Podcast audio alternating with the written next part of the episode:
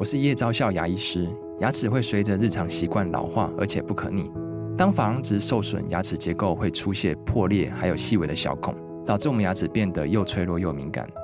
这边我真心推荐贝欧尼修复牙膏，内含 BioHAP 成分，搭配正确的刷牙习惯，经科学实证，可在两周有效让牙齿再矿化，修复受损珐琅质的细微小孔。相关资讯及购买通路，请参考资讯栏连结。热门财经议题、即时投资快讯、焦点新闻话题，陈凤欣与您同步掌握。欢迎收听《财经起床号》。Hello，各位听众，大家早！欢迎大家来到九八新闻台《财经起床号》节目现场，我是陈凤欣。回到一周国际焦焦点，我要跟各位说，现在的最近的大家出招的速度都是来得又急又快哈。嗯，今天又传出来，我现在这边先提一点呢，就是。因为已经不止一位的网友提醒我，就是今天华为下午好像又要宣布新的重大讯息啊，然后呢，很多人认为这跟他的这个处理器哈，就是他的手机处理器之前他所公布的 Mate 六 Mate 呃 Mate 六零 Pro 哈，它里面呢被拆解之后，它的处理器呢使用的是中兴的七纳米。那呃，那个是呃麒麟九千 S，那么现在呢传出来，他在上礼拜五呢突然宣布卖的 Mate 六零 Pro Plus，还有呃呃它的晶片呢使用的处理器呢是海思所设计的麒麟九一零零，那九一零零可能不限于七纳米，我就。当然，我现在我们现在还有嗯，就这传言，这是这目前都还是传言呐，哈。那近代今天看华为会不会有最新的出招？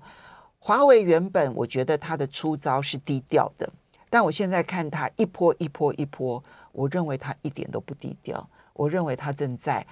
高调的回击，我现在判断它是高调回击，已经不是低调的推出它的五 G 手机而已。那这个对于嗯中美之间的科技战影响是巨大的。好，回到今天的一周国际焦点，在我们现场的是台大政治系教授左正东左教授，也非常欢迎 YouTube 的朋友们一起来收看直播。左老师，国际真是每一天都有剧烈变化，大家都在出招啊。嗯，嗯今天我们要谈的也是一手一手的出招哈。首先，当然，我觉得拜登这一次的亚洲行啊，到印度、到越南，都是他很重要的战略布局，跟他的围中是有很大的关系的哈。那我们先从最新的，就是他访问越南，那么他跟越南之间呢，要推升叫做全面战略伙伴关系哈。然后呢，同时呢，那昨天呢，越南航空也跟波音达成了一百亿美元的七三七 MAX 的购机协议。这个对于拜登来讲，那当然就是锦上添花。如何来看待这个拜登的越南行？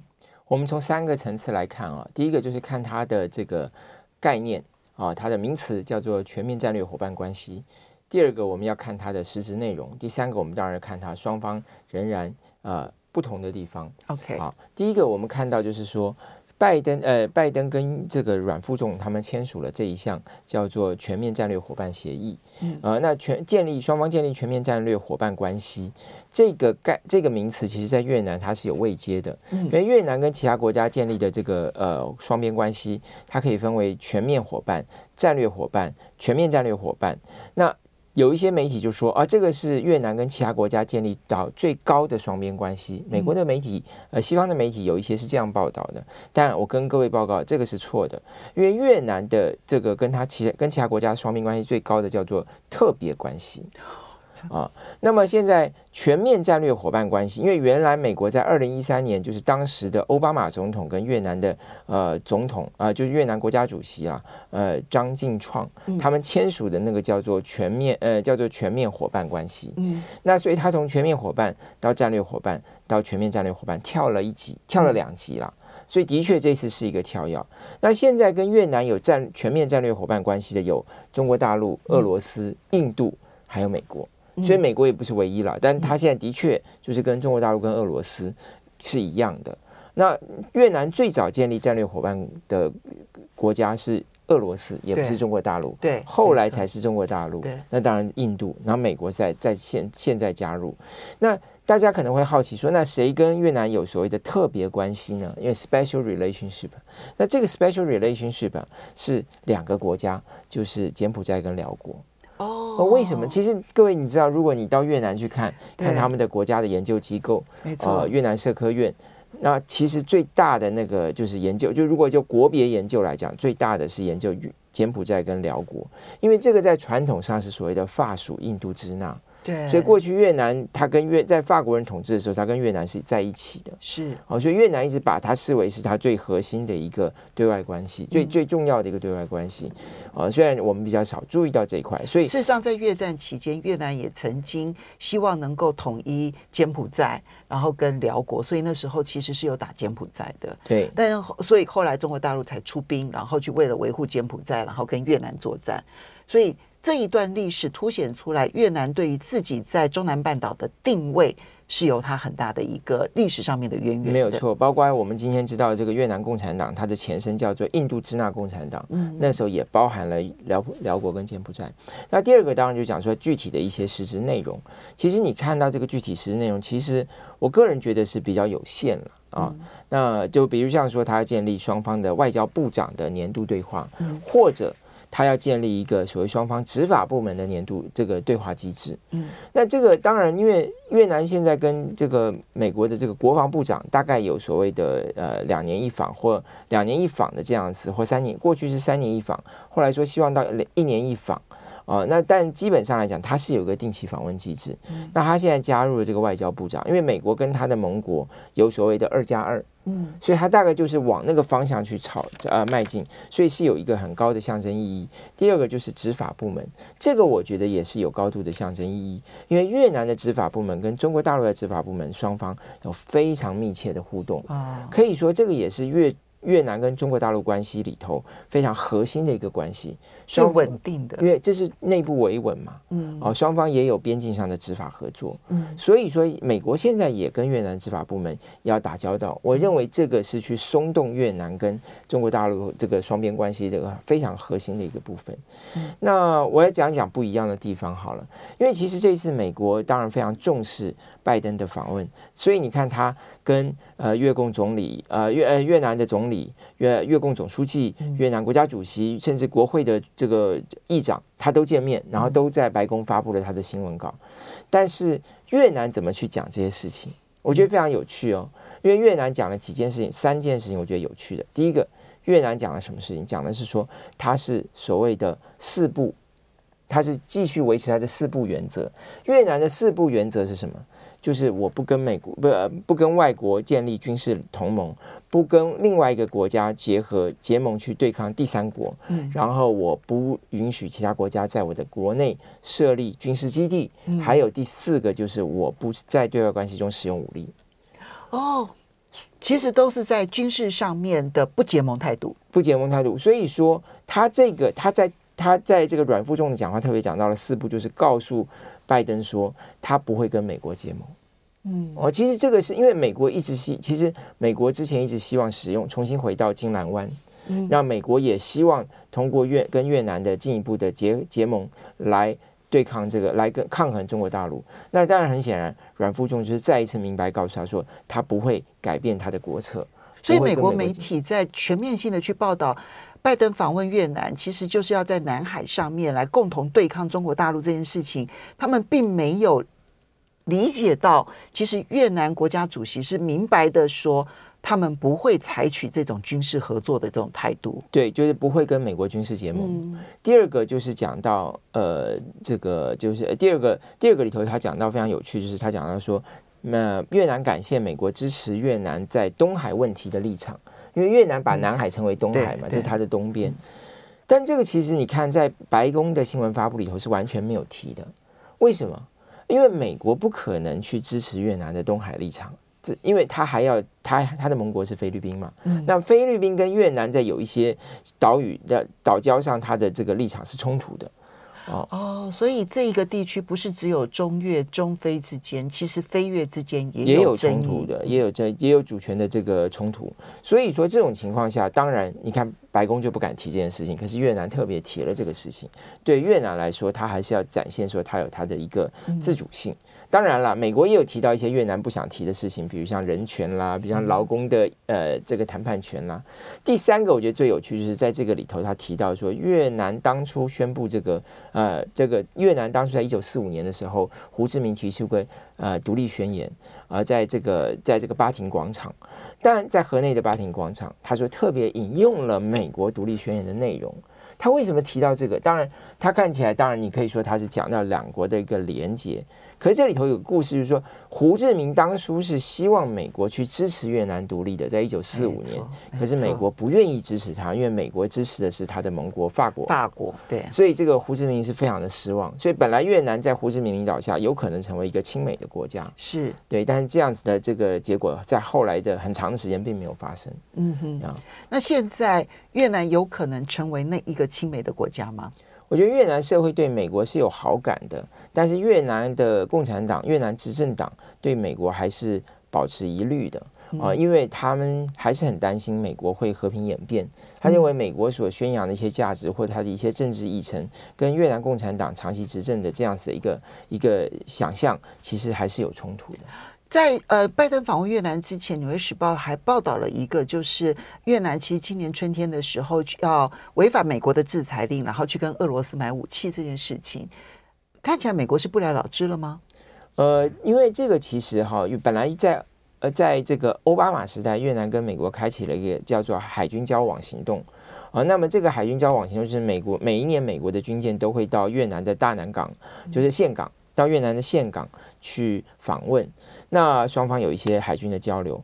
二零一九年的时候，这个停止了。为什么？当时就是因为美越南要跟俄罗斯购买武器，而美国希望他不要跟俄罗斯购买武器。我们稍微休息一下，等一下马上回来节目现场。欢迎大家回到九八新闻台财经起床号节目现场，我是陈凤欣。在我们现场的是台大政治系教授左正东左教授，也非常欢迎 YouTube 的朋友们一起来收看直播。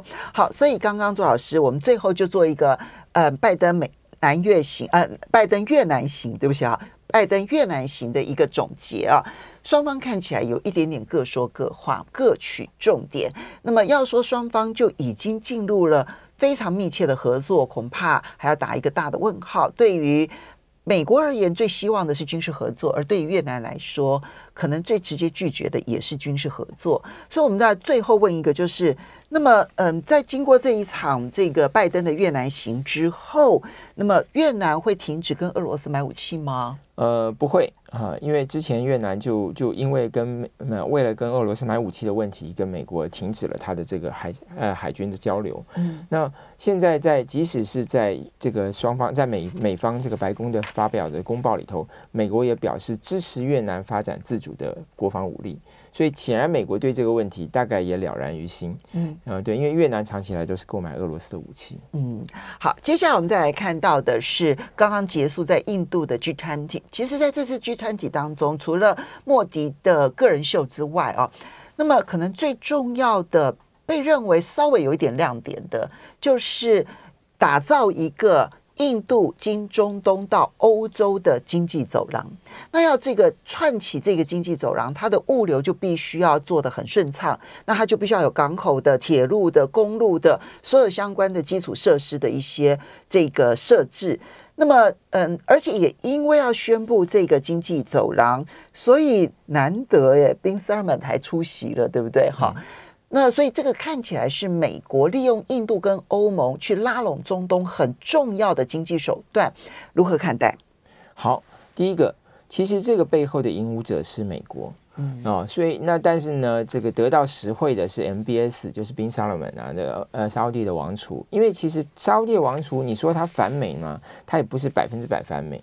你说他亲中，他不是百分之百亲中。他最重要是要告诉美国说，他不是只有美国这个朋友，不要把我当废韩哎。对对对，就这个意思。所以他跟中国大陆的交往，最后的目他的目标是这个。好，那为什么说他是最大的受益者？因为不只是这个中东。呃呃，印度、中东、欧洲的这个走廊哈，其实美国在这在也在这两天宣布了一件事，就是华尔街日报揭露了一件事情，就是美国要跟沙乌地阿拉伯的主权呃财富基金去投资在刚果的。这些呃特殊的材料啊、呃，包括像这个呃锂啊，还有钴啊，嗯、就未来制造电动车非常重要的元素。电池。对对对。对那为什么它需要跟这个沙乌地阿拉伯合作呢？因为呢，其实这个在这些国家去开采这些矿场啊，有时候它会需要一些非法的手段去取得。那美国的企业在国内就会面临到麻烦，所以他需要找一个中间者去帮他。做这件事情，那当然，沙乌地阿拉伯因为未来面临能源转型，沙乌地阿拉伯作为一个最大的产油国，它是很很有这个危机感的，所以他也希望投入在这一块。那么，当然，美国就变成说，哎，那你未来如果你投资在这个刚果的这些矿场的话，那可以销回到美国去。所以，这个是沙乌地阿拉伯去取得这些矿产，然后保证销售市场是美国。对。所以双方都得都获利，那沙乌地阿拉伯当然对他来讲就开发了一个新的重大的一个财富的来源。嗯，哦，所以我觉得你看，不只是这个所谓的经济走廊，那还有一个就是这个呃，这个这个就是开发矿产的这个事情，都可以看出来他在国际舞台上发光发热，然后左右逢源。嗯，那这个其实我觉得这个走廊还有一个很有趣的事情是什么？因为在这个同也在同一时刻，这个意大利宣布停止了跟中国大陆的这个“一带一路”。还没有正式宣布了，但是应该是快宣布。对对对，就各方的新闻揭露了，就是说他会停止这件事情。嗯、那很显然，这个就变成是替代他意大利参与“一带一路”的另外一个方案。嗯嗯。哦，所以在欧洲来讲啊、哦，或者说在意在在美国美国来讲，他也解读到了，就是说他去打造了一个可以跟中国大陆竞争的一个这个基础建设的大巨型计划。嗯、那这个也是呼应了去年呃 G G seven 那时候提出来说要用六六千亿。来打造全世界的这个所谓的基础建设哦，更好的基础建设，这也是拜登所提出来的这个呃 BBB 嘛，就是 build 呃 build back，呃，重建更美好的未来，重建更美好的未来，所以。那这个变成是他现在一个旗舰型的计划。那我认为这个计划还有一个另外一个重要的意义是什么？当然，对于美国来说是拉拢印度了，因为他要让印度呈现出来说，他虽然是全球南方，但他不是一定反西方。哦，这个这个形这个形象。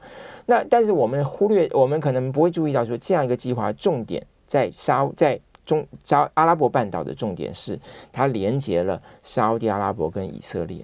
啊，对，因为以色列，因为苏利文有特别提到，会参与的国家除了沙乌地阿拉伯、阿拉伯联合大公国之外，还有以色列。而且非常有趣的是，以色列不是签约国，嗯，那就表示说，可能双方没有完全谈定，但是这个地这个结果会对以色列有利，他也希望用这个进一步拉近沙乌地阿拉伯跟以色列的距离。哦，因为这个现在这个呃阿沙乌地阿拉伯的铁杆兄弟阿、啊、阿拉伯联合大公国已经跟以色列建立了外交关系了。嗯，嗯哦，那这个对于这个以色列在中东的处境来讲是有很大的一个改善。嗯、所以他当美国一直在拜登政府一直在推动，就是沙乌地阿拉伯跟以色列能够建立一个区域的防卫系统啊、哦，就是变成他们一个是准联盟的关系，也是一个军事联盟的关系。对对对，所以这个基础建设计划其实不只是经济。不只是印度跟欧洲，还有沙特阿拉伯跟以色列之间的关系，我觉得是拜登整个希望反转他在中东居于劣势的这样一个情况。我觉得这整个的中东的大战略构想是对的啊。那现在唯一的问题就是执行力的问题，如何来看待这个案子当中的执行力？印度要来做基础建设，它最大的问题就是它没有基础建设的能量。那中东如果有自己的基础建设的能量，就不需要其他国家来投资它，它自己钱就多得不得了了。欧洲，他现在这一次有特别强调，不是欧盟来签约而已，他们有特别强调说，法国、德国以及意大利都有参与。但是这几个国家，他们的基础建设最大的一个问题就是昂贵，然后不好用。因为他们的电脑化程度太高了，以至于大多数的非欧洲国家要使用上面困难度都变得非常的高。好，那所以它的落实怎么来看待？我觉得美国可能真的要落实，可能美国还是要找一些其他的国家一起来协助哦，如果因为美国自己也没办法。当然，这个最理想的安排是，当然是找中国大陆来协助嘛，因为中国大陆在基础建设是全世界公认的，呃，这个执行力最快的啊、哦。但是，我想，如果是就从中国大陆的竞争者的角度来说，日本跟韩国都是一个可能的选择，尤其日本在中南呃东南亚。也是中国大陆在建设基础建设，在这个推动呃基础建设进基建员外里头的最重要的竞争者，所以我认为日韩是最有可能。更何况它这个的源头是来自于 G7 嘛，那日本也是 G7 的成员国哦，所以这个我觉得未来日本的参与也是也是不排除这可能性。嗯，所以我其实最最好奇的就是理论上来讲，在这个签约国里头，他应该把日本安排进来。好，但是我觉得这里面啊，就牵涉到一个小因素，因为呢，虽然我们会觉得德国、法国、意大利所做的基础建设昂贵不好用，但是他们也并不认为他们自己不能参与基础建设。所以，如果到最后是要由日本、韩国进来，我认为欧洲是不答应的。这个，因为在高铁上面，法国、德国跟日本其实是竞争者。没有错，没有错，所以这个是我觉得是一个很难的一个谈判了。嗯，所以我们就继续的来观察了，好有趣。接下来我们再来看到的是，从昨嗯从周末开始啊，然后呢，在海参崴俄罗斯最东边的哈这个港口，就是在东边唯一的不动港，对不对？哈，那么海参崴呢举行了第八届的俄罗斯东方经济论坛。那么，当然参与的国家蛮多的。然后，当后面我们要看的是最受瞩目的是金正恩人到了海参崴，然后要跟普京见面。我们分这两块来看，一个是东方经济论坛，另外一个是金正恩的海参崴行。对，请我们先从这个东方经济论坛开始。好，好，我想东方经济论坛呢，因为今年是第八届哈，它主要是能够希望能够招商引资啦，所以当然谈论说这个地方未来的一些可能性啊，或者包括它的都市发都市化的发展啊，或者是说一些创新的活动哦。那当然，俄罗斯最有最大的优势就是它是一个资源丰富，然后土地广大。其实海参崴乃至于整个这个远东地区，呃，它的地理条件也不错哦，因为其实它对于呃这个比方日韩啊，其实都非常近，那这些都是亚洲很重要的一个成长动能的地方啊，所以这个当然是它的一个先天的优势。那它现在又紧靠中国大陆，中国大陆也是非常大的一个成长的动能。那好，我们把这个环境因素来看，那这一次东方经济论坛有什么值得我们看的地方呢？当然，第一个我们看到就是说，哎。呃，原来俄罗斯官宣发布说，最高的这个就是出席各国的这个领袖里头最高阶的是辽国的国家副主席。嗯，哦，那结果后来当然现在大家讨论的反而都不是他，而是这个金正恩啊、哦。那这个我们可以等一下再稍微再谈一下。那中国大陆也派了他的这个国呃国副总理张国清，因为张国清原来就在辽宁省委担辽宁辽宁省担任省委书记的，哦、所以他在东北有很长的这个学习跟生活的呃工作的经验。那所以他到这个他来参加当然是很合适了，当然也搭配了当然之前这个习近平去呃东呃黑龙江视察，对黑龙江提出一些新的，不管是发展这个粮仓啦，不管是发展所谓的这个替代这个再生能源啦这些，我觉得这个都是连在一起的，就是中国大陆对这个远东地区是有企图心的，嗯哦，那现在当然现在讲到就是说，因为吉林的这些货物可以通过海参崴出去。嗯哦，所以他有实质的一些合作的计划在那里。嗯、那他当然他的一个大的背景就是在俄罗斯被西方制裁的情况下，他跟中国大陆之间的贸易快速的上升，因为很多原来他从西方取得的这个呃货品，现在从中国大陆来了，只能从中国来。然后他们又可以去降低他跟中国大陆贸易，又可以降低他对美元的使用。所以我们稍微休息一下，欢迎大家回到九八新闻台财经起床号节目现场，我是陈凤欣。在我们现场的是台大政治系教授左正东左教授，也非常欢迎 YouTube 的朋友们一起收看直播，很精彩哦。我们刚刚提到的是俄罗斯的东风东方经济论坛，虽然是第八届，可是呢，那么最近这两年呢、哦，他在举行东方经济论坛的时候，远东大开发其实就已经是一个明显的中俄合作了。好，就是他需要由中国大陆来协助他做他的远东大开发，因为对于普京来说，远东大开发是他国家战略安全很重要的一环。那么这一次的东方经济论坛有亮点吗？呃，我认为到目前为止啊，呃，还没有什么特别引人注目的报道出来啊。因为毕竟就是说，现在大家因为都国际的媒体都都焦点都转到金正恩身上去了，所以没有在这里头看到有一些特别的亮点。那再加上，其实这一次中国大陆派出来是这个国家这个副总理嘛，然后所以也感觉到说中国大陆没有那么高度的重视他。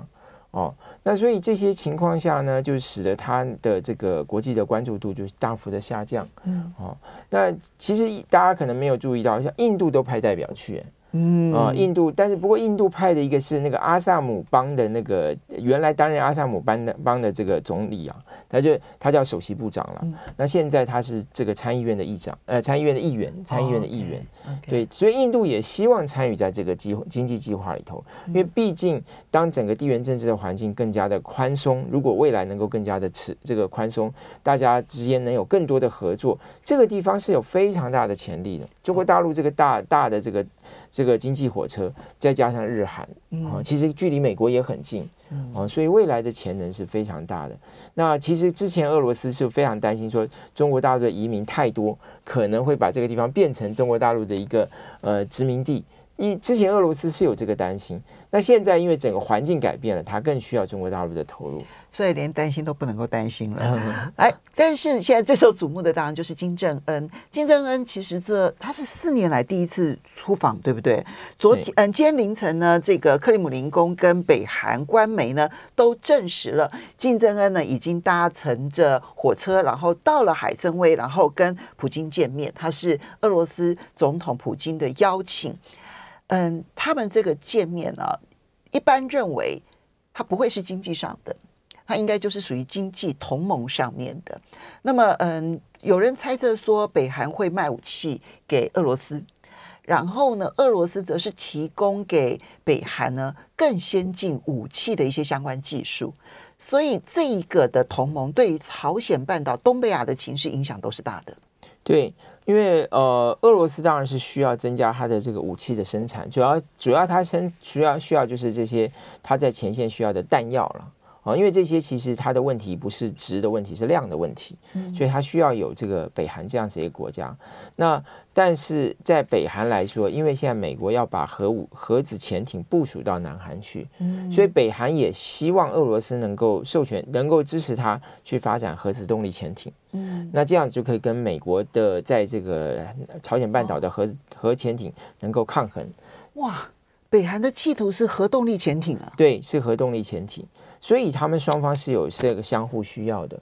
北韩的军事能力有的时候也真的很难小觑。当然，当然，他的军事能力一直是很强的。其实就南北韩的经济条件来说，在一九七零年代以前，北韩是比南韩经济能力要强的。嗯，对。双方的反转是七零年代以后的事情。尤其是其实北韩拥有的矿产、重工业相关的矿产，其实是相对丰富的。日本统治的时候，它就是工业北韩、农业南韩，所以北韩在这方面发展是比较早的。那当然，我们今天看到就是说，北韩第一个，它现在大家知道它的主要的它的军事力量，我们看到是它的飞弹，呃，核核有核弹头也好，或者说没有核弹头的这种长城的飞弹，这个对于美国、对于日本都是很大的威胁。但现在它主要要抗要要发展的这个重点是在海军的力量上。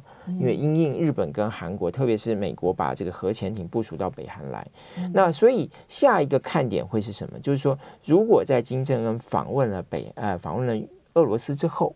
因为现在还不晓得他会在哪里。如果他要到这个呃到这个呃海参崴来，据四年以前好像是花了二十一个小时的火车，那就慢慢慢慢开了，当然不是很快了。慢慢，慢慢。昨天韩国媒体就说他已经出发了。对对对对，所以为什么他要这么就是说现在宣布就不可能是到海参崴去，因为他就不可能参加这个远东经济论坛，因为他时间有一个坐火车的时间。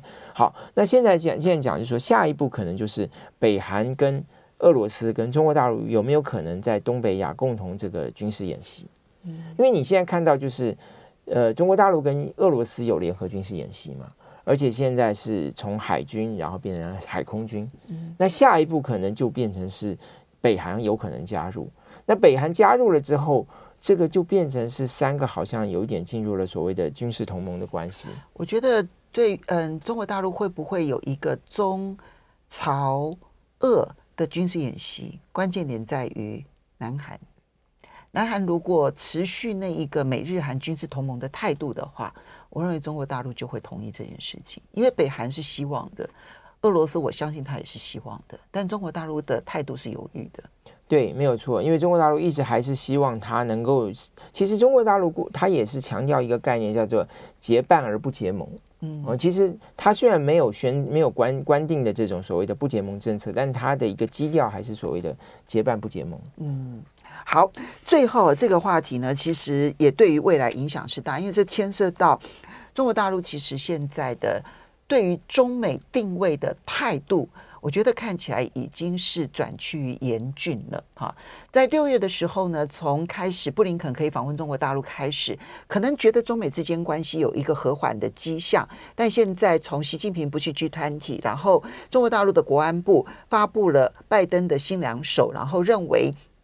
从巴厘岛到旧金山，美国要试出更多的善意，这代表这四位部长恐怕中国大陆所接收的讯息不够有善意。所以，我们现在看到，呃，《华尔街日报》的报道说，王毅将不会出席在纽约的联合国大会，而是改由国家副主席韩正来出席。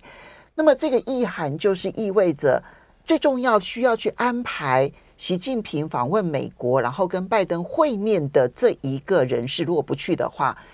今年年底在旧金山的 APEC 会议，可能习近平也不会出席了。这个其实我们看到现在也就变成这你连着两三个国际的这个大会哦，其实都呈现了一样的面貌。比如像在呃在呃印尼巴印尼举行的这个呃印尼举行的这个东协高峰会东东亚东协高峰会之后的东亚峰会，嗯、然后集团体都是由李强出席，嗯、那王毅呢没有去。嗯，因为照说你虽然是这个总理出席，可是他毕竟还是一个代表团。